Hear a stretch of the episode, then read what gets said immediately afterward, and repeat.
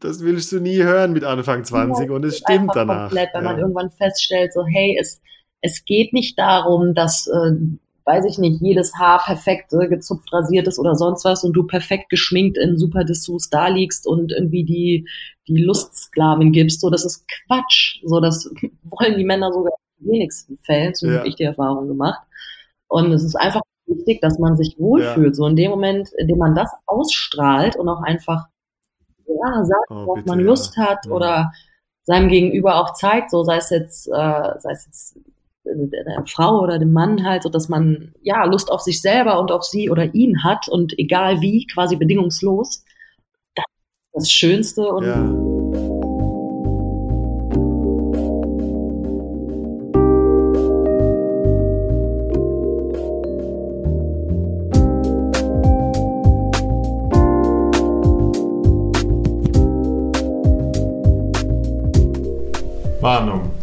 Alle Inhalte dieses Podcasts sind Selbsterfahrungen und wurden von uns als offiziellen Sexprofis durchgeführt. Kinder, treibt solchen Scheiß besser nicht zu Hause. Wenn euch was dabei passiert, übernehmen wir keine Haftung, weder für Krankenhausgebühren noch für Sackraten.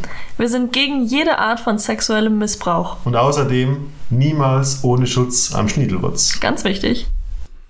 Hey People, der Countdown zum Rein und Raus Fucking Free Workshop vom 6. bis 8.12. 2019 in der Nähe von Berlin kommt dem Ende, kommt der Spitze zu. Und es gibt nur noch einen einzigen Platz und zwar für die Ladies unter uns.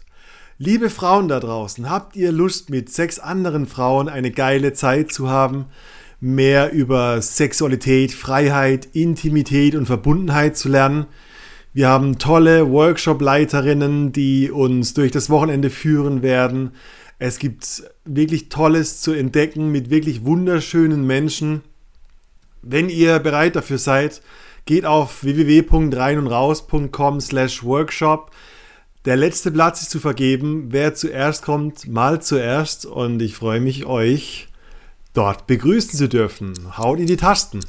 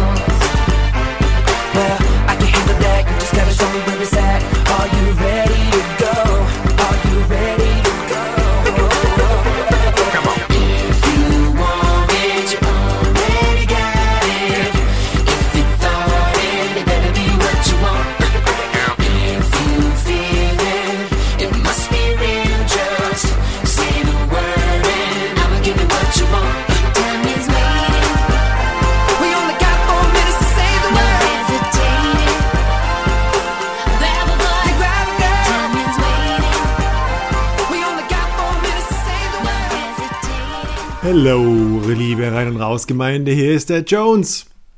Heute mit einem ganz tollen Gast, nämlich der Nadine Primo.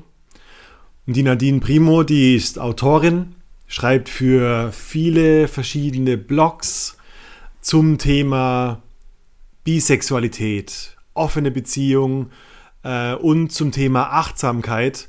Und sie ist sehr viel auf Instagram unterwegs, schreibt fast täglich mit einem tollen Bild eine kleine Kolumne zu ihren Themen. Und da dachte ich mir, das ist der richtige Partner für ein Gespräch, für ein Interview zum Thema Performance, Achtsamkeit, wie komme ich aus dem Leistungsdruck rein in eine erfüllte Beziehung. Wir haben ein tolles Gespräch geführt und ich wünsche euch, ich wünsche dir viel Spaß beim Lauschen. Bis bald. Hello Nadine Primo. Primo. Primo, genau. Hallo Nadine Prima. nein, nein, Emo. Ich habe gerade eben äh, händeringend versucht, dich ein bisschen vorzustellen. Und ich habe gesagt, so die Nadine, die ist Autorin, die schreibt viel auf, auf Instagram äh, zum Thema Bisexualität, Beziehungen, Achtsamkeit beim Sex. Ist das das, was dich gut beschreiben würde? Ja, doch, das fasst eigentlich recht gut zusammen. Das sind so die drei Themen, wo ich so mein Hauptaugenmerk seit zwei Jahren jetzt genau drauf lege. Seit zwei Jahren haust du schon raus. Ja. ja. Du bist ganz, du bist ganz aktiv auf Instagram und wir, wir sind immer wieder über dein Profil gestolpert, weil du so tolle Bilder hast und, und, und jedes Mal einen riesen Text dazu schreibst und Danke. Auf verschiedenen Blogs auch schreibst, glaube ich. Mhm, genau. Ja, ich bin jetzt äh, aktuell ich auf Im Gegenteil lesen und ähm, bei Beziehungserwachen. Da habe ich jetzt meine erste Kolumne. Beziehungs. Oh, cool, cool. Und ein aktuelles Thema, wir haben so ein bisschen überlegt, so Mensch, was, worüber könnten wir zwei denn plaudern? Und dann ist uns sofort eingefallen, bitte auf keinen Fall mehr über offene Beziehungen reden. Bisexualität ist auch so ein bisschen gelutschtes Bonbon. Aber ähm, du hast so deine, deine dritte Sparte, sage ich mal, und das ist das Thema Achtsamkeit. Und da dachte ich, hey, lass uns doch mal über Performance und Leistungsdruck beim Sex reden. Oh ja, ist ein spannendes Thema, definitiv. Oder? Das, als, das betrifft bestimmt keinen da draußen, habe ich mir gedacht. Nee. Und, und was ist das, was fällt dir sofort ein, wenn du, wenn ich, wenn ich Leistungsdruck und Sex irgendwie erwähne? Äh, ja, in erster Linie eine ein Mann, der zu schnell versucht, zum Ziel zu kommen und es ist alles super hektisch und auf äh, ihn zentriert. Beziehst du es nur auf Männer oder haben Frauen auch Leistungsdruck? Mm, ja, ich glaube, Frauen haben eher den Druck, äh, ja, quasi zu performen, was ihr Äußeres angeht und wie sie sich äh, darstellen, aber nicht Leistung im Sinne von, dass sie super schnell irgendwas schaffen müssen, was weiß ich. Äh, ja. ja, sie müssen nicht so aktiv sein, eher passiv schön. Ich sag's immer wieder, die Frauen da draußen müssen einfach keinen hochkriegen. Ja. ich glaube, das größte, das größte Performance-Ding in der Männerwelt ist natürlich der Penis. Und, und dieser, dieses Pendeln zwischen, fuck, wie schaffe ich es, dass ich nicht innerhalb von drei Sekunden komme? Mhm. Und gleichzeitig, wie schaffe ich es, dass er lang genug oben bleibt? Und drittens, wie schaffe ich es, dass sie nicht mitkriegt, dass ich gerade über genau diese beiden Dinge nachdenke? ja. Und sobald, sobald ich im Kopf bin und genau diese Frage mir stelle, so fuck, kriegt sie es gerade, ich, ich meine, ich bin Mann, ich kann es dir sagen, das ist der absolute Blocker Nummer eins für Männer. Ja. So dieses, dieses, fuck, hat sie es gerade gemerkt? Merkt sie gerade, dass ich nur bei 90% Erektion bin?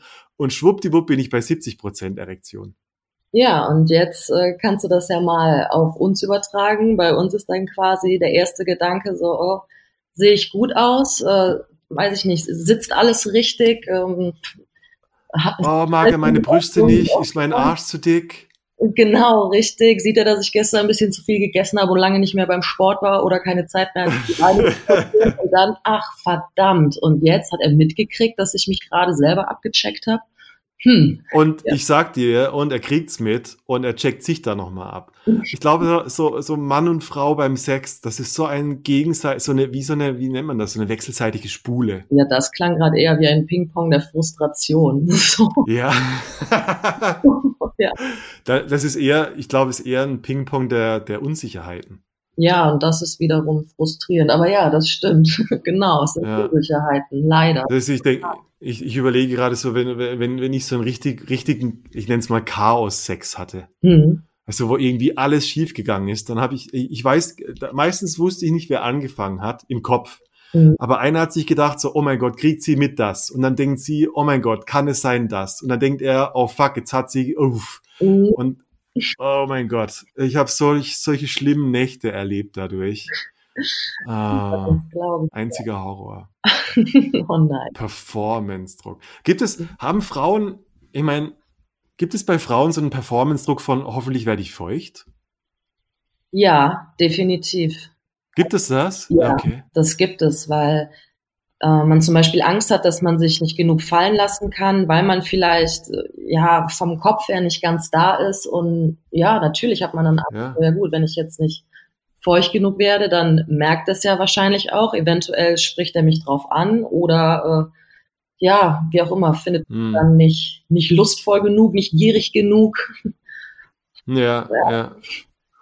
Wo, was, warum, warum haben wir diese, warum, ich überlege oft, warum wir diese Unsicherheiten in erster Linie haben. Und ich, ich halte mich immer zurück, dann zu sagen, dieses blöde Instagram und diese ganzen Topmodels, die wir sehen, schüchtern uns irgendwie ein. Und trotzdem glaube ich, zum großen Teil ist das ein großes Problem, das mit einhergeht. Ja. Weißt du, dieses, dieses, boah, ich sehe überall diese geilen, sexuellen, hochtrainierten Körper, die alle grüne Fruchtsmoothies am Strand von Kuba trinken. äh, und, und, und ich sehe nicht nur eine Person, mit der ich mich vergleiche, ich sehe 100 Personen, mit der ich mich vergleiche. Ja. Das ist für mich oft so ein Ding, so, boah, bin ich so gut wie die da draußen.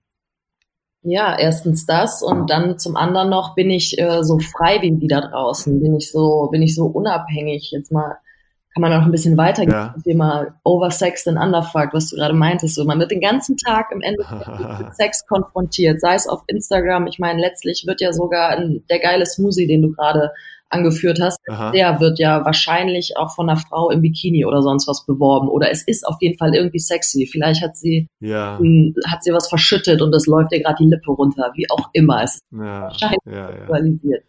Und dann. Der grüne Smoothie. Ja, der grüne Smoothie, genau. Und dann ist natürlich oft die Sache, ja, wenn ich das den ganzen Tag sehe und mitkriege, dann habe ich auch automatisch so einen Performance-Druck, so, boah, ich muss jetzt auch so krass sein, ich muss jetzt auch so geil diesen Smoothie trinken. ich weiß es nicht. Ja, ja, ja, ja. Also einfach, es ist, es ist sehr einschüchternd. Man hat auf jeden Fall immer das Gefühl, man muss irgendwie hm. auffallen und extrem sein und vor allem perfekt zugleich, um mithalten hm. zu können. Ich denke auch, äh, gerade wenn ich das Ganze, weißt du, dieses Ober, ich nenne es mal das Oberflächliche, mhm. weil die, die Bikini-Frau aus der Kelvin Klein-Werbung an der Bushaltestelle, ja. Ähm, alles, was ich daran nicht sehe, sind ihre internen Bedürfnisse. Ja. Also ihr, ihr, ihr Verlangen nach, nach Annahme und Verbindung und, und Liebe und so weiter. Ja. Und ich glaube, wir können uns sehr stark daran assoziieren und sagen so, also, weil das ist mir gerade gekommen, weil du Freiheit, bin ich so frei, wie die gesagt hast. Mhm. Und das ist ja auch so ein mentales Ding von, boah, äh, die sieht so aus, als würde sie auf Nixon einen Fick geben und äh, alles kriegen, was sie will. Und hoffentlich sieht es mir beim Sex keiner an, dass ich bedürftig auch bin ein bisschen. Ja, genau. Oder dass ich vielleicht gerade einfach mal lieber in den Arm genommen werden will oder ja. als leidenschaftlich intimen Sex haben möchte und nicht einfach nur äh, hart durchgenommen werden will. Ja, ja. ja. Und ich glaube, oh Gott, gerade das Thema ist für Männer auch so hart. Ja, weil dieser, dieser Stereotyp, der große Ficker, dieser Pornohengst, mhm. ähm, das ist so dieses Optimalbild und das verschweigt ganz viele Bedürfnisse. Und dann, ich glaube sogar, dass viele, wenn man extrem wird beim Sex, wenn, wenn so diese Performance-Gedanke vom Porno kommt, ich, glaub, ich glaube sogar, dass die, die versteckte Agenda dahinter ist, dass man den Ort von Liebe und Verbundenheit durch die Performance erreicht. Okay. Weißt du? Also wenn ich, wenn ich sie hart und krass genug gefickt habe, dann fühle ich mich so, als wäre ich wertvoll. Ah, zum Beispiel. okay. Ja, weil dann bin ich halt der Mann, der das Weib beglückt hat. und, ja. ja, ja, ja. Und endlich guckt sie mich dann so an, als wäre ich der einzige Mann auf der Welt. Ja. Und ich, wahrscheinlich könntest du das Bedürfnis ohne die Performance gekriegt haben also gestillt bekommen. Auf eine viel ehrlichere Art und Weise vor allem. Also ich meine, eine intime Umarmung oder auch ein langes in die Augen schauen oder ein leidenschaftlicher Kuss, der kann einem im Endeffekt ja viel mehr Bestätigung, sage ich jetzt mal, oder ein Gefühl von Intimität vermi vermitteln, als zum Beispiel ein gefühlsloser Quickie, der rein äh, lustzentriert ist und ja, Befriedigung ja. geht. Ja, ja, und deshalb das ist, ist ganz spannend, weil ich bin ja der festen Überzeugung, dass gerade die Pornoindustrie nicht nur daran schuld ist, dass Frauen im Endeffekt nicht wirklich Spaß beim Sex haben, also jetzt mal wirklich von diesem klassischen Pornobild ausgegangen, sondern ja. Männer im Endeffekt genauso wenig, weil ich habe zum Beispiel die Erfahrung gemacht, dass die Männer, die sich selbst unter Druck gesetzt haben, weil sie eben diesem Bild entsprechen wollten, ja, mhm. halt am Ende entweder keinen hochgekriegt oder es hat halt echt super lange gedauert und sie waren immer verunsichert. Ja. Und da habe ich mir auch gedacht, so krass, es ist nicht mal mehr für euch mehr besonders gut, sich diesen. Es ist für niemanden, ja. ja.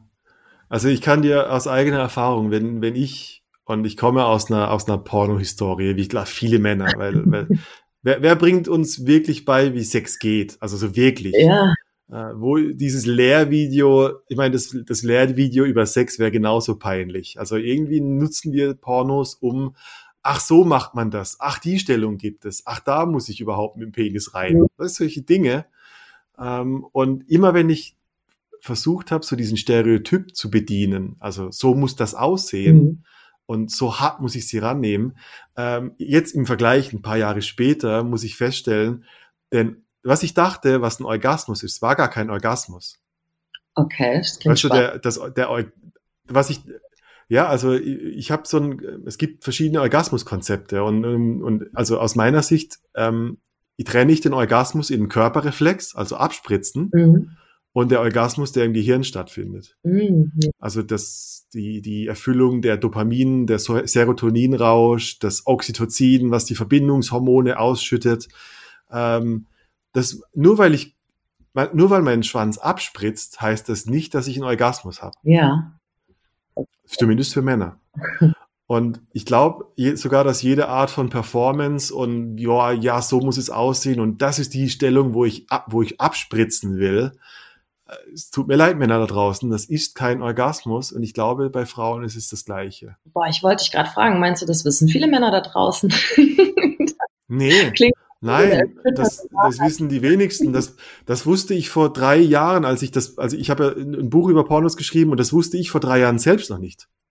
Das musste mir jemand sagen mhm. mit fucking 30 Jahren. Hey, dein Orgasmus ist zweigeteilt. Du kannst, also du kannst einen Orgasmus haben, ohne abzuspritzen. Ja. Und du kannst abspritzen ohne Orgasmus im Kopf. Boah, danke für die Spannend, oder? Das ist sehr spannend.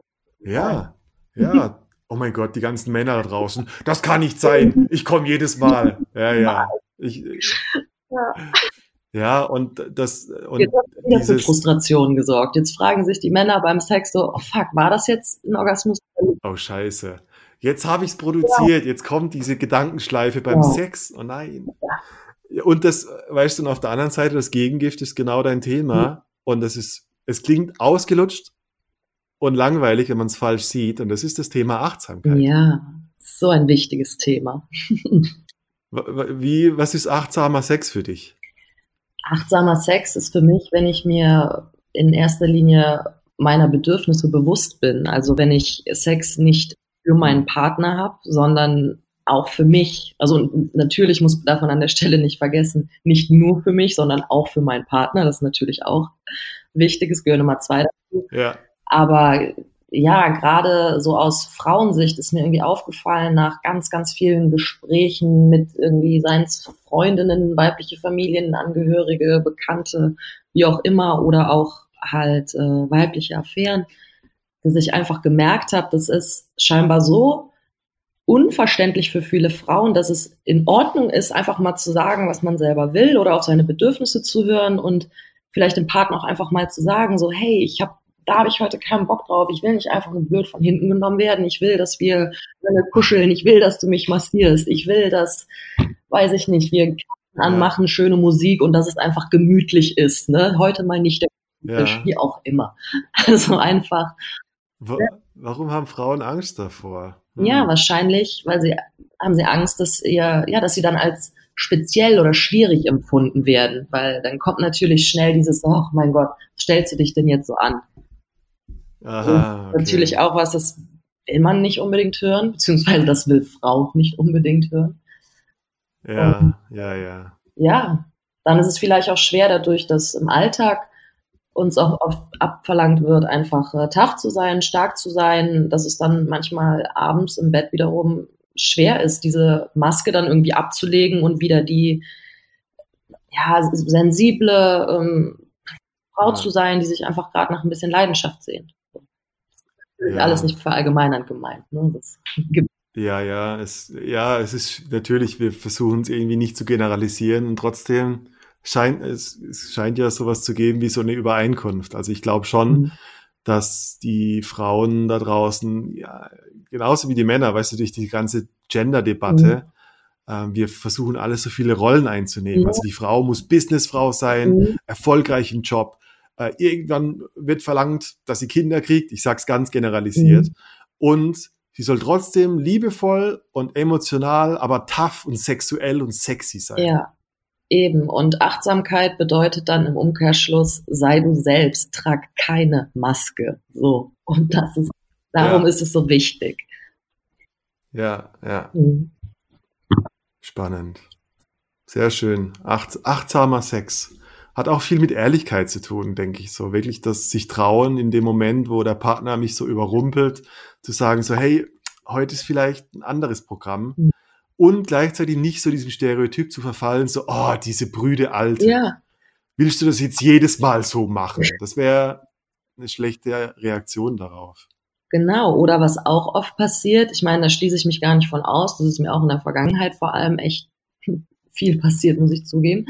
Dann ja. gerade am Anfang, wenn man sich kennenlernt und die ersten Male Sex hat, sich noch nicht so gut kennt, dann ist man ja, dann ist man ja besonders vorsichtig und hält sich vielleicht hier und da noch mehr zurück mit gewisser Kritik, wenn man nicht ja. weiß, okay, vielleicht groovt sich das noch ein, vielleicht war das nur ein ja, ja. so auch und äh, dann merkt man aber so, nee, okay, das, das bleibt jetzt so, vergisst, verpasst dann aber den Moment, irgendwie es anzusprechen und dann ist man auf einmal vielleicht zusammen und ja, dann ändert sich aber nicht groß was am Sexleben. Irgendwann tritt dann vielleicht doch eine Frustration an, weil man merkt so, boah, eigentlich will ich ja lieber das und das, aber ich habe quasi den ja. Absprung geschafft oder den Moment nicht gefunden, ist einfach aus.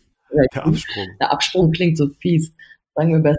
Ja, aber es klingt so, okay, fuck, wir, jetzt haben wir uns an unsere Gewohnheiten gewöhnt. Ja, eben. Und ich meine, wenn man achtsam miteinander und auch mit sich umgeht, dann kann man halt darüber sprechen und sagen so, hey, hör mal, ich habe einfach festgestellt, das äh, befriedigt mich einfach nicht genug, wenn du mich ja. wenn du mich nur fingerst. Ich will auch geleckt werden, weil ich liebe das. Oder ich habe es halt ja. halt am Anfang nicht gesagt weil ich hatte Angst, dass ja. du da einfach nicht so drauf stehst.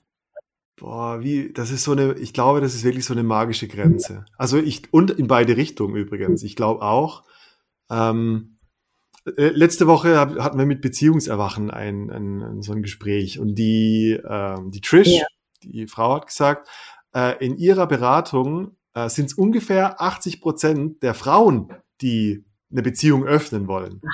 Und ich sage jetzt nur Beziehung öffnen als, als Metapher für, wie viele Frauen gibt es denn, die vielleicht ein, ein äh, sag mal in Anführungszeichen, unangenehmen Fetisch mhm. haben, den sie mit der Zeit sich nicht mehr trauen auszusprechen und dann versuchen, woanders zu erleben. Ja.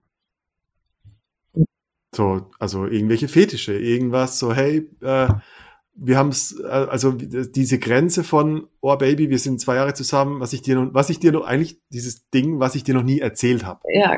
Ich würde mal gern X, Y und Z ausprobieren. Genau, ich stehe eigentlich auf BDSM. Ja, ja. Wie viel, wie viele Frauen sind durch Fifty Shades of Grey erstmal draufgekommen? Ja, zum Beispiel, genau. Ja. Tatsache. Oder wie viele, oder wie viele Frauen wussten vor Fifty Shades of Grey gar nicht, dass es etwas sein könnte, was sie anspricht. Mhm. Das ist eigentlich spannend. So. Geht immer, es geht oft so, in, ist, der Sexperimente-Podcast, es geht eigentlich oft um Sexperimente, gar nicht so viel für Persönlichkeitsentwicklung, sondern für Bandbreite, um irgendwas zu entdecken, was man selber gar nicht wusste. Mhm. Also woher weiß ich denn, dass ich auf Anpinkeln stehe, wenn es noch niemand gemacht hat bei mir? Ja, oder auch gerade, da muss ich jetzt noch mal kurz das Thema Bisexualität einwerfen. aber versteckte Bisexuelle gibt es zum Beispiel. Vor allem Männer, aber genauso Frauen, die ja. sich einfach von vornherein dagegen wehren, einfach mal die Erfahrung zu machen, also eine homosexuelle Erfahrung zu machen, einfach nur weil sie glauben, so, das, ja. das gehört sich jetzt nicht oder nee, das passt ja auch eigentlich nicht zu mir und ja, ne, so und dann einfach mal experimentieren, ja. einfach mal ausprobieren und ja, dann merkt man vielleicht ja. auch, wow, so das vorher, das war nicht ich, so das waren irgendwelche gesellschaftlichen Stereotypen oder so, aber ich. Ja. ja. Oder vielleicht sogar ist es auf der auf dem Erlebnis selbst basiert. Also so ich, ich sehe es aus der aus dieser emotionsfokussierten Therapie. Mhm äh, wo wir davon ausgehen, es gibt eine, eine normale, also sogenannte adaptive Emotion. Das heißt, ich habe irgendwann äh, viele, viele, viele erlebt, viele Männer zum Beispiel, die mit sechs, sieben, acht Jahren mit ihren Freunden im, auf dem Spielplatz gespielt Ja. haben und sich gegenseitig ihre Pimmel angefasst und gezeigt und in Popo gesteckt haben. Viel, es gibt wirklich viele Männer, glaubst Ja. du nicht. Also die, die, wenn ich es jetzt auf, auf das System beziehe, dann würde ich sagen, die adaptive Emotion fand das toll. Mhm. Die hatte irgendwie Lust gespürt. Aber dann kommt Druck von außen, dann, dann vielleicht wirst du von, jetzt stelle ich mir mal vor, der, die Jungs werden von ihrer Mama erwischt dabei. Mhm. Oh mein Gott, was macht ihr da? Raus hier, Ja. sozusagen. Und was dann passiert, du kriegst eine neue, so eine, eine sogenannte maladaptive Emotion. Also statt der Lust, die du gerade eben natürlicherweise für deinen Organismus gespürt hast, kommt eine Emotion drüber und die ist meistens Scham, Schuldgefühle, Angst. Ähm, das darf man Ja, nicht. und das ist das Schlimmste im Endeffekt. Und dann, und, und was das dritte, die dritte Schicht, dann kriegst du eine reaktive Emotion. Dann krieg- wärst du zum Beispiel wütend auf Schwule. Ja. Ja, weil sie das Kannst du nachvollziehen? Also die, meine erste Emotion so war, boah, ich habe eine Anziehung, mir gefallen auch Jungs zum Beispiel. Also natürlich, ist, ich glaube, Sexualität ist immer eine Bandbreite und du bist nie 100% schwul oder, oder hetero. Ja, das glaube ich. Und ähm, aber durch diesen Prozess von, boah, das darf man nicht, Scham, Schuldgefühle, habe ich eine reaktive Emotion, die sagt so, ah, guck sie dir an, die Schwulen. Mhm. Und das ist schwer wieder da rauszukommen, weil wir glauben unsere reaktiven Emotionen Ja, meistens. vor allem, weil sie auch mit dann- sind, weil es über Jahre so Ja. gelebt wurde. Ja. Und dann bist du irgendwie im Krebseimer. Meine Freunde machen das alle auch nicht. mhm. wie komme ich, wie komme ich da raus? Wie, ohne Scheiß. Ich habe viel durchs Experimente gelernt, weil ich dachte, so scheiß drauf, ich mache es jetzt einfach Mhm. mal. Weil mir, mir ist wichtiger, also mir ist immer das Erlebnis wichtiger als das Konzept. Ja. Da. So, mein Konzept weiß immer alles, aber ich habe nichts davon erfahren, was für ein scheiß Konzept. ja, eben. Wie ist das für Frauen? Was macht man da? Ich glaube, alle Frauen haben auch eine kleine lesbische Seite in sich. Ja, doch, das ist mir auch aufgefallen, definitiv. ja, das kann man so sagen. Vor allem nach so ein paar Gläsern Sekt. dann, du meinst dann, wenn die reaktiven Emotionen weg sind und die, genau. der Unterbau sich zeigt. Ja. Und, und, dann bist du da gesessen mit deiner, mit einer Freundin und dann hast du gedacht so, oh krass, ich finde die ja ganz hübsch. Ja, so ist es tatsächlich bei mir auch das erste Mal gewesen. Da war ich noch recht. Echt? Ja, das, ja, lustig. Gut, dass wir gerade drüber sprechen.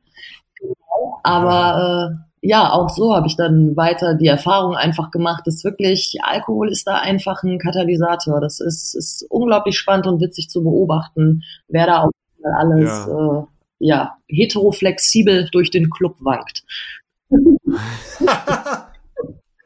Komisch, oder? Ja, Alkohol macht, macht unsere, macht diese ganzen Blockaden und diese Zurückhaltung weg, glaube ich, einfach nur. Ja, die macht uns für einen kurzen Moment einfach so, ja, wir denken einfach nicht nach, wir machen einfach, wir sind gefühlt eigentlich zügellos, ja, zügellos und einfach nur unser Verlangen, ein wandelndes Verlangen. Zügellos, was für ein, was für ein scheiß Wort eigentlich, zügellos. Ja, als ob wir sonst in Zügeln sein müssten, klingt. Ja, als, als wären wir so ein blödes ja. Pferd. So ein domestiziertes Pferd, das gar nicht mehr weiß, was es will, weil es die ganze Zeit die Zügel ja, im Maul hat. so klingt. Schon, oder? Mhm. Ja. Oh ja, die Frauen da draußen.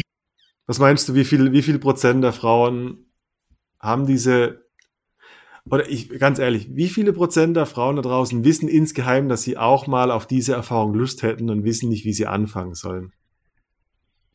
Boah, also allgemein geschätzt, keine Ahnung, aus persönlichen Erfahrungen. Da, ach, da kann ich eigentlich mal ganz kurz genau den, den Skirt Club nämlich anführen. Der ist perfekt für die Frauen, Aha. die du gerade beschrieben hast, die das quasi in sich schlummern haben, aber sich einfach noch nicht getraut haben, weiß ich nicht, mal sich die beste ja. Freundin zu schnappen oder in eine Bar zu gehen und eine Frau anzusprechen, wie auch immer. Gibt es ja ganz, ganz viele verschiedene Wege, wie man das erreichen ja. kann. Aber genau, der Skirt Club ist zum Beispiel äh, ist ein ganz tolles Event, wo äh, bi-neugierige und äh, heteroflexible Frauen als auch bisexuelle Frauen hingehen können. Das ist ähm, ja eine Sexparty im Endeffekt. Ist nur genau, für ist nur für Frauen. Wow, wie geil ja, geschützt, privat auf äh, hohem Niveau, sehr schönes Ambiente und eine ganz tolle äh, Community und sehr menschlich alle, sehr authentisch und doch, das ist eigentlich so der perfekte Ort, da kann man auch so, man kann einfach reingehen und in dem Moment, wo die Tür zugeht, kann man die Hüllen einfach, ja, im wahrsten Sinne des Wortes, die Hüllen fallen und auch die Maske und dann einfach mal das erleben, wonach man sich vielleicht schon echt, echt lange sehnt. Und ja, warum ich jetzt komme, als ich damals bei Instagram dafür ein bisschen geworben hatte, haben mir unglaublich viele Frauen geschrieben, von denen ich es teilweise gar nicht ja. direkt gedacht hätte. Einige, bei denen ich es von vornherein wusste oder gespürt hatte, die halt ganz begeistert davon waren und direkt meinten so, boah, wow, und oh, da, da würde ich auch unbedingt gerne mal hin und gibt's das auch irgendwie hier, gibt's das auch hier in Köln? Die waren echt, die waren super begeistert, ne, weil die einfach nur diesen Ort gesucht haben, wo sie sich einfach hingeben ja. können, weil sie sich im Alltag nicht getraut haben. Von daher. Das ist so interessant. Ja, es sind viele. Das ist meine Antwort. Ja. es sind viele. Weil das, das ist so cool. Ich glaube, ein großer Mann, Skirt Club in Berlin ist eine Party. Wie cool. Ich glaube, ein großer Teil, ich glaube, Frauen mhm. brauchen den Raum irgendwo. Also die, das ist, das ist ja sehr explizit. Also das, es klingt so, als wüsste man, was dann passieren könnte. Ja, definitiv. Also spätestens, wenn man in das Apartment oder ja die Location, wo auch immer es stattfindet, betritt. Also das ist schon, das ist schon mehr als offensichtlich. Aber trotzdem hilfreich. Ja. Und muss ich dann, also muss ich dann was machen? Also ist das zum Thema Performance mhm. übrigens, bin ich dann so als Frau in der Situation, dass ich irgendwie dann einen Druck habe oder ist es erstmal auch so eine Frauengruppe, die einfach nur äh, ein Hangout hat und ein Glas Sekt trinkt? Ja, so witzigerweise habe ich mir vor meinem ersten Besuch dort echt ein ziemlich großen Performance-Druck gemacht, weil ich, äh, ja, ja, ich war, vielleicht war ich auch einfach ein bisschen eingeschüchtert von der ganzen Promo, wie auch immer. Das war auch mein erster Besuch einfach von einer, einer Frauensex-Party. Und äh, ja, ich habe mir tatsächlich Druck gemacht und war, ja, was, was ziehe ich an und wie mache ich mich zurecht und äh, wie werden die anderen Frauen wohl sein? Und weil klar, viele Frauen auf einem Fleck, das klingt natürlich auf der einen Seite wunderschön, aber kann natürlich anstrengend sein, bin ich auch ehrlich. Das ja, ja so, von daher ja. war ich halt einfach, ja, schon gut nervös vorher, kann ich so sagen. Aber in dem Moment, als ich ja das Apartment betreten habe und da die Tür hinter mir geschlossen habe, war das eigentlich ja direkt wie in Luft aufgelöst, so die ganze Anspannung, weil ich einfach gemerkt habe, so hey, das hier kann gerade jeder einfach sein, wie er will, anziehen, was er will und es gab halt ein Thema vorher, dementsprechend waren alle schon irgendwie, ne, ah, also okay. irgendwie gleich farbig, sage ich jetzt mal, angezogen und so ein bisschen ähnliche Kostüme, aber trotzdem jeder komplett individuell und so, wie er halt wollte und mhm. wie es zu seinem Typ gepasst hat. Und ja, das war wirklich, das waren einfach ganz normale, bodenständige, tolle, offene Frauen, die da, die sich über Sex ausgetauscht haben, auch Sex mit ihren Männern oder Sex mit ihren weiblichen Affären oder wenn ja. sie offen gelebt haben mit ihren männlichen Affären. Es, es stand halt einfach nur die Lust im Mittelpunkt und irgendwie eine schöne Zeit miteinander zu haben, ganz harmonisch, ohne mhm. irgendwelche Verurteilung. Und ich stelle mir gleichzeitig vor, dass, also nach, nach dem, wenn du das erste Mal sowas mhm. erlebt hast, fallen auch ziemlich viele Performance-Ängste ja, wahrscheinlich weg. Das, ja, mhm, du sagst es. Das, das war auf jeden Fall das Schöne an der Erfahrung, dass sie auch so unglaublich nachhaltig war, weil die mir auch nochmal ein neues Gefühl ja. irgendwie mitgegeben hat, wie äh, Sex beziehungsweise einfach Lust auch gelebt werden kann oder präsentiert werden kann, sagen wir es so. Ja. Ja. Bei, bei Männern ist es, ich, ich vergleiche es gerade mit Männern, bei Männern ist es nämlich andersrum. Mhm. Ähm, da gibt also wir haben, ich glaube, Männer haben ein viel größeres Homophobie-Thema als Frauen. Ich weiß gar nicht, ob das stimmt, aber so aus, aus der Männerecke, aus der ich komme, da weiß ich, ähm, da ist es nicht so im Vordergrund der Gedanken, dass da eine Anziehung mhm. sein könnte. Äh, obwohl, äh, obwohl ich behaupte, jeder Mann kann sagen, ob der, an, ob der Mann jetzt gegenüber gut aussehen oder, oder nicht so gut aussehend mhm. ist. Und selbst, das ist ja auch schon subjektiv. Also, äh, wie kann es sein, dass ein, ein Mann einen anderen Mann irgendwie als attraktiv oder schön wahrnehmen kann? Also, da ist er schon ein Stück weit homo irgendwo. Ja. Aber Männer würden niemals auf so eine Party gehen, wo explizit das das Thema. Weißt du, wenn ich da jetzt, wenn ich einen Workshop machen würde nächste Woche und der heißt ähm, der Lederhosenclub, ähm, lerne deine B-Seite kennen. Oh mein Gott, äh, dann hätten sie alle nur so, ach, das sind ja eh mhm. nur Schwule. ähm, da gibt's nur 0 oder 1. Entweder ich, ich vögel oder ich lass mich vögeln. Aber diese Grenzbewegung gibt's Mhm. nicht. Aber wenn ich einen Workshop mache, der heißt, entdecke deine Männlichkeit, Mhm. Äh, komm mit auf ein Abenteuer, dann kommen die ganzen Männer und wenn es dann darum geht, sich näher zu kommen, also auch Thema Umarmung oder sich nackt sehen. Äh, ich habe auch auf meinen Workshops zum Beispiel Duschbuddies. Also ich, ich sage dann, ach Leute, wir haben leider zu wenige Duschen, wir müssen Duschbuddies machen, ihr müsst zu zweit Mhm. duschen. Ist witzig, oder? Dann sind es wie kleine, also selbst 50, 60-jährige Leute sind wie kleine Jungs, die hihihi, wir gehen zusammen duschen, ach du Mhm. Scheiße. Und nach dem Wochenende sind sie wesentlich homo, viel, also sehr viel homosexueller, als vorher Sie da schon mal welche? W- w- Weil, weil diese Hürde, dieser, dieser gesellschaftliche Glaube, dass man das nicht darf, dass es eklig ist, äh, irgendwie bei Männern so stückweise abgebaut werden muss. Ja, aber das ist auf jeden Fall dann sehr Ist das nicht spannend? super spannend. Aber das Projekt, das klingt auch echt sehr interessant. Was war das Witzigste, was Ja, aber sag's als, als du gesagt hast, ihr geht jetzt nackt zusammen duschen? Ihr macht jetzt, ihr werdet jetzt Buddies. Ja. Was war das Witzigste, was du da mal erlebt hast? Ah, also ich meine, du stell dir alle Stereotypen vor und die waren alle dabei. Also dieses ganze Thema, ey, geh du zuerst, ich sitze auf dem Klo und warte, bis du fertig bist, äh, bis zu Rücken an Rücken und bloß nicht den Arsch berühren, ähm, war alles, war alles dabei. Aber es ist witziger, es ist so witzig, es ist so witzig, der Effekt davon, der Effekt davon, und das ist, das kannst du ganz schwer rational erklären. Ähm, das sind solche Wochenenddinger, Gibt es auch in Berlin tolle Workshops für Männer ähm, von einem Freund und bekannten, bekannten Männercoach, Mhm. John Eigner. Sehr bekannt in der Szene geworden für seine Männerarbeit. Äh, der macht, es- der macht es, äh, ein sogenanntes Kettensprengen. Und mit, mit, mit diesem, mit dieser, mh, diese, wenn man diese Grenze leicht ab, äh, abbaut und Männer aus ihrer Isolation mehr in das Gemeinsame kommen, also wir Jungs Mhm. unter uns, haben zusammen irgendwie äh, sich nackt erlebt etc. Ich will gar nicht dazu, viel dazu sagen, was da die Erlebnisse sind, aber grundsätzlich geht's dann äh, so weit, dass dadurch, dass die Männer näher beieinander sind, also ähm, keine Angst mehr haben vor dem anderen Geschlecht, sich umarmen können. Du weißt nicht, wie viele Leute, wie viele Männer Angst haben, sich Mhm. zu umarmen. Auch Freunde. Eigentlich. da, also, was, ja, ist so traurig, aber wa- was eine, weißt du, was eine 5-Sekunden-Umarmung sein Mhm. könnte, ist ein schnelles, äh, weißt du, dieses am, am Rücken abklatschen. Ja, so eine sozial inkompetente Umarmung. Klack, klack, klack. Bloß nicht die Backen berühren, Ja. weg von mir. Aber wenn das überwunden ist und die Männer können Mhm. sich umarmen, werden sie viel attraktiver für die Frauen. Ja, das, ja, doch, das stimmt. Männer, Männer, die eine Verbindung zu ihren Gefühlen haben, also Ja. zumindest schaut es ja so aus nach außen, äh, wirken auf jeden Fall Ja. deutlich attraktiver und anziehender. Ja, das kann ich bestätigen. Ja.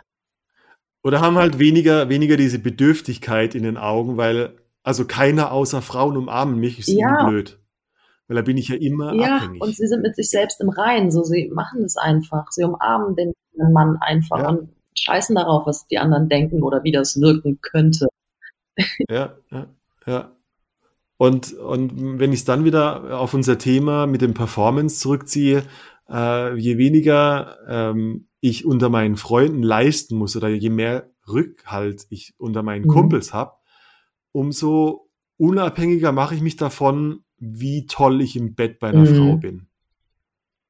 Ganz, ganz subjektive Wahrnehmung kann man nicht wirklich messen Ja. tatsächlich. Ja, ist auch Ihr Frauen macht das alle. Ihr macht das alle mit Gruppen und, und Tratschen und Kaffee trinken. Männer haben dann viel schwereren Zugang dazu. Ja, das stimmt. Wir Frauen, wir tauschen uns auch einfach gerne über unsere Gefühle aus. Also zumindest habe ich die Erfahrung gemacht und dadurch ist einfach schon unglaublich viel mehr Nähe gegeben auf so einer gewissen Ebene, wenn man sich einfach ja, Ja, regelmäßig auch emotional austauscht und nicht nur über das Wetter oder Sport oder Party. ja. oder. Fußball Ja. oder Bier. ja. Ah, sexuelle Performance. Was haben wir noch, was haben wir noch nicht über sexuelle Performance erzählt? Was fällt, was fällt mir noch ein? Ah. Hm, sexuelle Performance. Weißt du, was bei mir ganz oft sexuelle Performance-Gedanken waren und immer noch teilweise sind? Nein. bei mir ist gar nicht so wichtig, also ich habe gar keine Performance-Angst, wenn ich eine Frau so, wenn ich zum zweiten, dritten Mal date und wir haben zum zweiten, dritten Mal Sex. Aber das Wichtigste und ich glaube, das Größte für Männer ist das erste Mal. Mhm. Das? Und ich kenne ich kenn mich und ich kenne so viele Jungs, die beim ersten Mal sich Viagra einwerfen, nur um sicher zu gehen, dass er auch wirklich Echt? steht. Okay, Ja. das habe ich Hast du nee, nicht das gedacht? habe ich auch noch nicht äh, selbst mitbekommen, glaube ich zumindest. Also ich, Ja. okay. ja. Aber das ist doch dann schon zu viel, oder nicht? Ich meine, ich, ich wäre, glaube ich, erschrocken, wenn ich das erste Mal mit einem Kerl schlafen würde und der hätte auf einmal fünf Stunden Erektion. Ist Setzt irgendwie, so zum Thema Performance setzt wahrscheinlich auch für dich einen hohen Leistungsdruck dann als Messlatte. Die Messlatte ist Echt, gesetzt. genau, das ist wie Dopen. Das ist, also das ist total un unfair. Ja, hey, unfair. Habe ich noch nie drüber nachgedacht. ja. Oh Gott, oh Gott. Ja, aber das ist so für viele Männer dann dieses, boah, wenn das erste Mal gut geklappt hat und die Frau fand mich toll, dann kann ich es beim zweiten Mal loslassen. Ah, Oder mich entspannen. verstehe. Also einmal einen guten Eindruck. Dann kann ich, wenn, ja, genau. Weil wenn dann, wenn es dann beim zweiten Mal schief geht, dann kann ich sagen, mal, ich habe heute Stress, aber, also insgeheim, du erinnerst dich ja, letztes Mal war es gut, gell? Ah, nee. Ah, ja, da muss ich jetzt echt mal Einspruch erheben. tatsächlich wirklich Okay. eine andere Erfahrung gemacht, also öfters sogar, gerade in der letzten Zeit. Und zwar, dass es da eher hieß so von vornherein, hey, so das erste Mal, da ist man ja quasi noch nicht so gut aufeinander eingespielt. Das ist ja normal, wenn es zum Beispiel, ja, wenn nicht beide am Ende schreien, durch den Laken springen Ja. und nicht mehr wissen, wohin mit sich, sondern vielleicht auch mal was schief geht oder weiß ich nicht, nur der Mann kommt oder nur die Frau oder wie auch immer. Und von daher, da habe ich eher genau das Gegenteil erlebt. Ja, also dass da eher behutsam dann Ja. auch, ja, so Erwartungen im Vorhinein, ja, nicht zu hoch geschraubt wurden. Echt, ja? Äh, Wie, war das dann, war das ein Kommunikationsthema dann? ja, so dass dann schon irgendwie kommuniziert wurde von wegen, ja, hey, äh, ähm, ich bin halt jemand, ich, ich brauche aber so ein bisschen meine Zeit, ne? Und ich fänd's schon irgendwie schön, wenn man, wenn man Ah. so ein bisschen mehr vorher kennenlernt und äh, ja, ich, dass sie halt einfach eher eine Ja. Affäre suchen und keine One-Night-Stands, weil sie auch selbst die Erfahrung gemacht haben, dass Ja. es erst vielleicht beim zweiten oder dritten Mal wirklich schön wird und sie deswegen vielleicht von vornherein nicht mal Interesse an einem One-Night-Stand haben, weil dieses einmal performen müssen aus Erfahrung eigentlich immer schiefgegangen ist. Also so ehrlich war ich dann auch. Ja. Das fand ich auch super attraktiv, weil ich die Erfahrung selbst auch gemacht habe. Also ganz ehrlich, ich ja, wüsste jetzt nicht, ob ich jemals in meinem Leben einen One-Night-Stand hatte, wo ich im Nachhinein noch drüber nachdenke, von wegen, boah, das war, das war super, das war der absolute Hammer, weil, nee, es war, wenn eher witzig oder eine lustige Geschichte. Meistens sind es lustige Mhm, Geschichten. schon.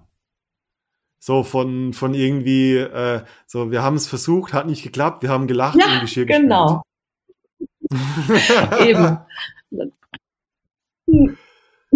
Komisch. Ja, also äh, ja, äh, wenn, wenn ich solche Erlebnisse hatte, dann war es danach. Komischerweise danach sind dann die Masken gefallen. Oder da ist, ich sag mal, meine Maske gefallen. Und dann habe ich gesagt, so, boah, pff, äh, ich habe mir voll den Stress gemacht. Vielen Dank, dass wir jetzt keinen Sex haben. So ü- übersetzt, weißt du, der ganze Druck und diese Bedürfnis und Befriedigung und äh, einfach weg war und wahrscheinlich danach im Gespräch eine bessere Verbindung da war, die ich eigentlich in erster Linie haben Genau, wollte. oder wenn es dann mal dazu gekommen ist, dass man vielleicht doch im Bett gelandet ist, dass es dann wesentlich befreiter war, einfach weil vorher einmal über dieses Performance-Thema offen geredet wurde und beide Parteien einfach wissen, hey, da sind einfach Unsicherheiten irgendwie da. So, wir können echt, so, wir können darüber Ja. quatschen. Ne? Also im Endeffekt schlechter Sex Ja. oder kein Sex nachhaltig auch zu besserem Sex führen. Ziehen wir das daraus? Ja, das ist ein Ja, Nachhaltigkeitsthema. Nachhaltigkeit ist wichtig, gerade heutzutage. Ja, weil so ein One-Night-Stand ist ja auch irgendwie nur ein, äh, wie so, kommt mir vor, wie so ein, wie so ein, ja, so eine, so eine einzelverpackte Keks, der schnell aufgerissen wird. Ja, so irgendwas vom. Wühltisch, was man sich einmal kurz anguckt. Das hat so Wühltisch, das hat so was Impulsives von, ich brauche eigentlich nichts, aber mein Hirn sagt Mhm. mir, ich brauche was. Ja. Gib mir Mhm. irgendwas, bitte. Und einen Tag später denke ich so, was habe ich da für einen Ja, Scheiß gekauft? Voll unnötig. Mist, ich kann es nicht umtauschen. Oh nein, jetzt, wir, wir wettern gegen alle One-Night-Stands auf der Welt. Gibt es gute One-Night-Stands? Nein, es gibt auch gute. Es gibt auch gute. Ja, bestimmt. Irgendwo. Wo, wobei so richtig coole One-Night-Stands bleiben wahrscheinlich niemals One-Night-Stands. Ja, du sagst es. Richtig. Hä? Das ist doch Ja. nachhaltig dann. Ja. Dreht und wendet. Okay. Cool. Hey, zick, Pick, Puff, Puff und 40 Minuten sind um. Wir haben schon 40 Minuten über unser Thema Ach, geplaudert. das ging Unglaublich. schnell. Mann, jetzt habe ich schon wieder so viel über mich selber gelernt. Hör auf, Viagras zu nehmen. Nachhalt, nach, nachhaltige, ich, ich sage ja, mein, mein, mein Lieblingstipp für Männer, die Performance-Angst haben, äh, der ist echt scary, aber der führt zum Ergebnis. Ich sage der Frau einfach, wir haben zwar jetzt einen One-Night-Stand, aber ich werde keinen hochkriegen. ja, das ist cool, wenn man die Das, das, ja, Erwartung Ist es nicht ist es sympathisch für eine Frau? Weißt du, wenn man gleich mal die Erwartung komplett killt und alles andere besser werden kann als die Erwartung, die ich gerade gesetzt habe. Doch, ich finde es sympathisch. Es macht dich unglaublich nahbar in dem Moment. Das ist irgendwie Schon, oder? Transparenz Ja. ohne Ende. sehr schön. Den merke ich mir. Ja. Lass uns, lass uns äh, rüber switchen zu unseren Alles Lieblingsrubriken. klar. Und wir, wir haben eine, und das ist der ähm, oft der, der Kill, beziehungsweise spannend, weil da geht's auch viel um Transparenz. Und die heißt Titten auf den Tisch. Okay, Tipp. Tipp.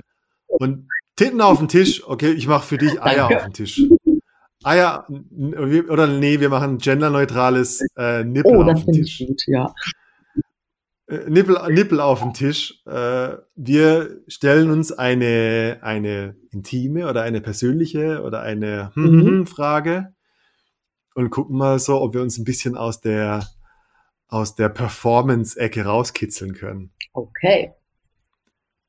Hast du eine Frage für mich? Mm, Ja, tatsächlich. Und zwar würde ich gerne mal so ein bisschen bei dir hinter die Performance schauen. Du hattest ja gesagt, dass du ein äh, Buch über die Pornoindustrie oder über Pornos geschrieben hattest. Richtig?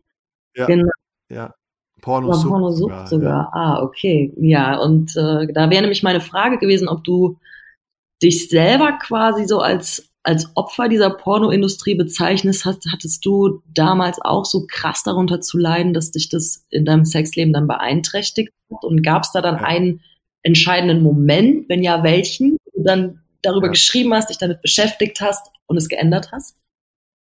Ja. Oh ja. Also ich habe, ich war, ich war in äh, richtig krassen Pornos gefangen und zwar zwischen 12 und 28 Oh, Jahren. das ist Also ich habe meine ganze Sexualität über Pornos gelernt. Ich habe acht Jahre auf Pornos gewichst, bevor ich das erste Mal Sex hatte. okay. Und ab dann hatte ich so einen achtjährigen Spießrutenlauf, weil ähm, jede Sucht hat mit einem Dopaminsystem zu tun. Und Dopamin ist dafür verantwortlich, dass ein Mann Mhm. einen hochkriegt. Und wenn man mit Pornos zu viel ähm, am, am Dopaminhebel Mhm. gedreht hat, dann ähm, reicht es meistens nicht mehr, mit einer Frau im Bett einen Ja. hochzukriegen. Äh, und das ist körperlich, das ist keine psychologische Performance, sondern das ist auch körperliche Performance, da es Mhm. geht nicht mehr. Ähm, was natürlich schlimm ist, wenn es jedes Mal nicht geht, du weißt nicht, warum es nicht geht und du bildest dir ein oder ich bilde mir in dem Moment ein, das muss an meinem Aussehen, an meiner Penisgröße, an meinen Muskeln oder an irgendwas liegen, was Ja. ich falsch mache. Und ähm, also mich hat das ganz schön depressiv gemacht. Also ich hatte eine ganz schlimme Phase von Depression und Einsamkeit und Isolation. Ähm, und ich konnte mit Frauen nicht mehr in Verbindung stehen, weil ich, also selbst wenn mir eine Frau sympathisch war und es gab diesen Moment von Flirt und da könnte mehr Mhm. draus werden, ähm, da sind bei mir natürlich alle Alarmsignale angegangen und ich, hab, ich bin auf Flucht gegangen und die Frauen haben mir gedacht, was ist mit dem Typ los? Wow, wow. Das, äh, Und mhm. Ja, also das war ein richtiger Teufelskreis, weil der verstärkt sich natürlich selbst jedes Mal. Äh, entweder ich mache die Erfahrung, dass ich keinen hochkriege, oder ich Mhm. renn davon, in beiden Fällen komme ich gar nicht zu meinem Kern, zu sagen, boah, ich habe Angst vor Sex, weil ich habe Angst. Ja, und im. Endeffekt bist du gar nicht bei dir und weißt nicht, was mit dir passiert und so. Das Null. Ist, hm, Ich war, ähm, ich habe äh, zu der Zeit, als ich das Buch geschrieben habe, recherchiert und ich war Mhm. erschrocken. Es gibt Studien, dass äh, 15-jährige Jungs, also laut Studie, repräsentativ, glaube 1000 Leute Mhm. geantwortet, ähm, mehr, sich mehr Sorgen machen, wie sie beim Sex aussehen, als ob der Sex gelingt. oh, ihr Generation Social Media würde Über- selbst beim Sex noch das Selfie gut aussehen. Fucking shit. Da, weißt du, da, wo es gar keiner sieht, weil die Frau liegt irgendwie unter über mir oder hat ihr eigene, ihren Ja. eigenen Film. Also selbst da äh, denken die Jungs, also die, die Studie ist von vor drei Jahren, also die ist Mhm. relativ aktuell. Wie Ja. sieht das aus?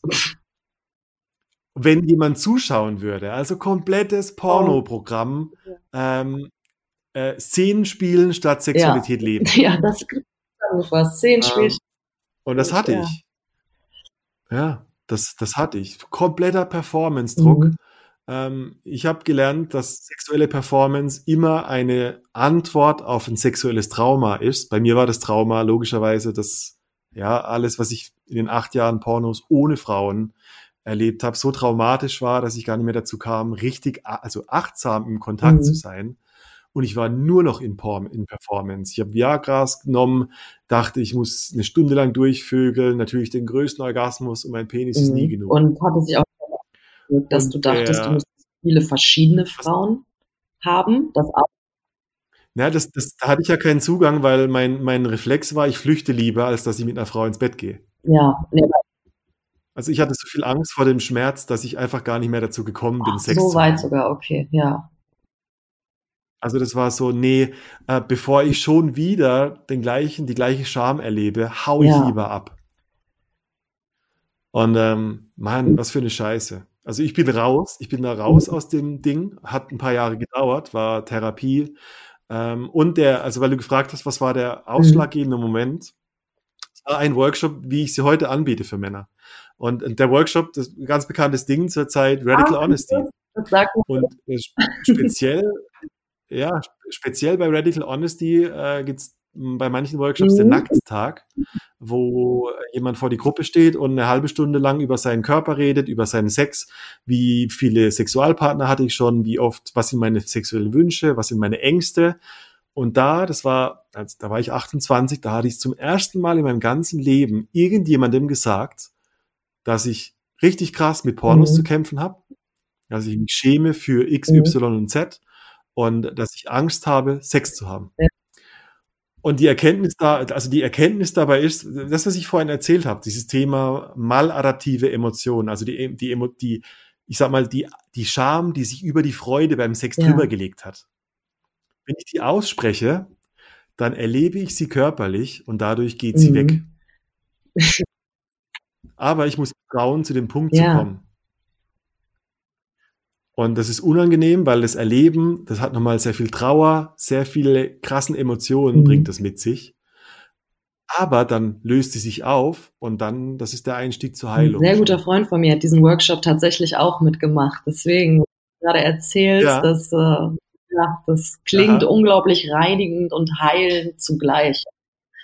Ja, Ja, ja, ja, ja, gefühlt, oder? absolut. Ja. Ich empfehle jedem, ich empfehle jedem, äh, also Nummer eins, der sexuelle Performance-Angst hat, egal wo, situativ, genau das auszusprechen, was er auf keinen Fall aussprechen will. Er ist, und, und es kann, kann beim Date schon losgehen. Also, hey, wir, wir haben jetzt ein Date gerade und ich sag, boah, Nadine, du, ich, du bist, du, du bist so attraktiv gerade. Und ich habe, und ich habe Angst, dass wenn wir später aus dieser Bar rausgehen, egal was passiert, ich habe Angst, dass wir sexuell werden und ich, ich mein, das Bild, was ich von mir projiziere, Ja. nicht halten kann. Ich habe Angst, dass du Sex von mir willst und ich versage. Mhm. Ja, einfach ehrlich und offen. Einfach ehrlich. Und das Zweite, jeder, der mit Pornos zu tun hat, hört auf mit dem Scheiß. Sofort, Ja, sofort, sofort. Äh, informiert euch online. Es gibt sehr viele Foren. Hört auf damit. Macht 30 Tage Stopp und guckt, wie lange ihr es aushaltet. Wenn ihr nach drei Tagen wieder masturbiert auf Pornos, habt ihr ein Ist das so eine Regel? Nach Und- drei Tagen. Nee, die Faustregel ist, die halten es wahrscheinlich keinen Ja. Tag aus, weil das äh, flechtet sich in die, die, die, die täglichen Okay. Gewohnheiten ein. Ja. Das ist Performance-Angst ohne Ende und die wird mit jedem Mal, entweder wenn ich performt habe oder wenn ich versagt habe, wird die Mhm. jedes Mal schlimmer. ja, ist dann auch ein Kreis am Ende, Ja. ja. wie du schon sagtest. Das war meine Antwort. Etwas ausführlicher ist mir ein wichtiges Thema, gerade weil wir jetzt über Ja, Performance aber und danke für deine reden. Offenheit. Danke. Spannend Ja. zu hören. So, liebe Nadine Ja. Primo. Jetzt habe ich Okay. eine Frage an dich. Gibt es aktuell oder gab es in der Vergangenheit Phasen oder Momente, wo du ja Performance-Angst hattest, wo du dachtest, ich muss bei der Sexualität performen? Und wenn ja, wie hast du es gemacht? Ja, die gab es tatsächlich sogar. Also eigentlich gab es eine sehr lange Zeit, wo das der Fall war. Und zwar war das so in meiner Jugend bis ins junge Erwachsenenalter, sage ich jetzt mal. Also ich würde es mal so von 16 bis ja, 22, 23 wahrscheinlich einschätzen. Da habe ich mich äh, zuerst lange Zeit in meinem Körper einfach nicht wohlgefühlt. Ich damals noch ein bisschen, ein bisschen kräftiger war und mit mir hier und da zu kämpfen hatte. Also ich war nie irgendwie besonders dick oder so, das jetzt nicht. Also auch selbst wenn, wäre das auch nicht schlimm gewesen, aber einfach, ich habe mich damals nicht wohlgefühlt. So, halt mir das einfach fest, wie das als Frau einfach Mhm. äh, oftmals Okay. so sein kann, genau. Und dadurch hatte ich gerade, wenn es äh, um Sex ging, echt oft Performance-Druck, weil ich dachte so, oh Gott, äh, wie, wie komme ich jetzt rüber und äh, sieht er jetzt, dass ich eine Rolle am Bauch habe oder dass äh, irgendwie zu dick ist oder sonst was. Das hatte ich echt Aha. krass. Und gerade als ich noch, noch sehr jung war, als ich quasi angefangen habe, äh, überhaupt mit, mit Männern zu schlafen, da war das viel Unsicherheit, weil ich da auch, wir haben zu Hause nicht wirklich über, über Sex gesprochen. Und klar, ich hatte auch hier Mhm. und da Pornos gesehen, so ist das nicht. Ich meine, gratis Pornobörsen tun ja, ähm, ja, kann man ja auch als unter 18-Jähriger ohne Probleme leider besuchen. Und äh, ja, da hatte ich dann auch irgendwie so ein Bild mitgekriegt, wie das wahrscheinlich funktioniert und habe dann versucht, dem so beim Sex zu entsprechen. Und das war im Endeffekt eine Performance. Also Mhm. wirklich von wirklich gerade äh, schlank genug und bis hin zu, äh, mache ich das gerade richtig oder äh, sollte ich nicht eigentlich lieber was anderes machen? Deswegen, äh, ja, vielleicht ist es mir auch deswegen unter anderem so ein Anliegen, darüber jetzt so ein bisschen zu sprechen, weil ich einfach selber auch in meiner Vergangenheit gemerkt habe, wie unglaublich Mhm. hinderlich das ist, eine schöne Sexualität zu leben oder ein sexuelles Bewusstsein zu haben. Ja. Mensch. Es gibt, also die Frauen, die ich erlebt habe, die haben auch äh, oft berichtet, entweder sie haben dann Sex bei Dunkelheit gemacht, weil dann kann ich gut verstecken, oder sie haben nur gewisse Stellungen gemacht, wo sie sich verstecken. Ja, konnten. genau. So, das Licht war auf jeden Fall immer so auf, auf Minimum und genau gewisse Stellung oder ja, was weiß Ja. ich, äh, Decke drüber. Ja. Und, und dann so dieses es hinter uns bringen. Wie blöd. Wie kann man Sex Ja, hinter sich bringen wollen? Genau, das auch. In dem Moment funktioniert es halt auch nicht mehr. In dem Moment, wo im Kopf der Gedanke auftaucht, so, oh Mist, das dauert schon zu lange, ich muss jetzt eigentlich schon gekommen sein, wird es nicht passieren. Ja, krass. Und we- weißt du, die die Frage ist, das, das betrifft bestimmt viele. Was, äh, wie bist du drüber hinweggekommen? Hast du einen Tipp für diejenigen, die sagen, boah, krass, ich fühle mich erwischt? Mm, Wie war dein Prozess? Ja, also zum einen, äh, was das, was das Äußerliche betrifft, gut, ich habe halt irgendwann einfach angefangen, für mich was zu tun, so dass ich einfach angefangen habe, mich wohlzufühlen. Ich habe angefangen, ja, einfach ja, bewusster zu sein, mehr auf mich zu achten und äh, dadurch habe ich erstmal zu meinem Verhält äh, zu meinem Körper ein ganz anderes Verhältnis bekommen. Also dass ich dann auch angefangen habe, wirklich Mhm. auch Lust zu kriegen, ihn zu präsentieren. Und äh, ja, dann, das klingt jetzt vielleicht ein bisschen blöd, weil es auch, ja, was auch ein bisschen einfach mit dem Alter auch wirklich gekommen, ne? Dass ich echt, ja, so Das dumm es stimmt, klingt, so ja. jetzt mit, äh, gut, noch bin ich keine 30, auch wenn es leider nicht mehr so lange dauert, aber noch aber doch, ich muss ganz ehrlich sagen, es stimmt, was die Frauen mir damals gesagt haben, als ich Anfang 20 war und die Anfang 30 und das willst du nie hören mit Anfang 20 und es stimmt danach. komplett, wenn man Ja. irgendwann feststellt, so hey, es, es geht nicht darum, dass äh, weiß ich nicht, jedes Haar perfekt äh, gezupft, rasiert ist oder sonst was und du perfekt geschminkt in super Dessous da liegst und irgendwie die, die Lustsklavin gibst. So, das ist Quatsch. So, das wollen die Männer sogar in wenigsten Fällen, so ja. habe ich die Erfahrung gemacht.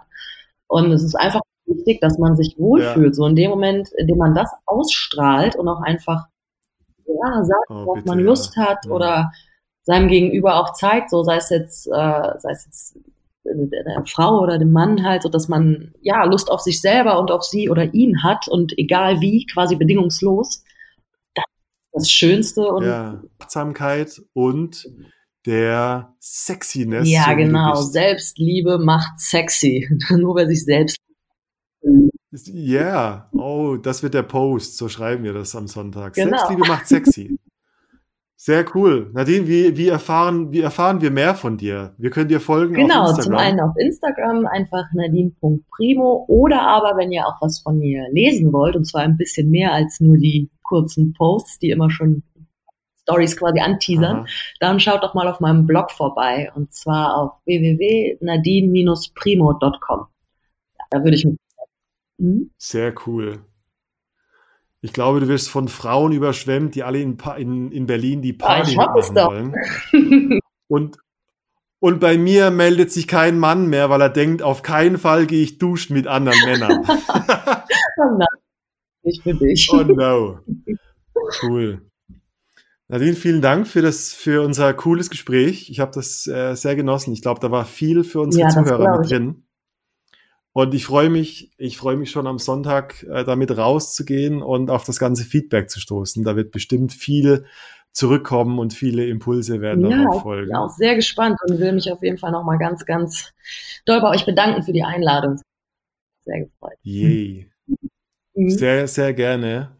Spread the free sexuality und vielleicht hören wir uns ja schon bald mal ja, wieder. Ich Wer hoffe weiß, doch. Weiß. Bis bald.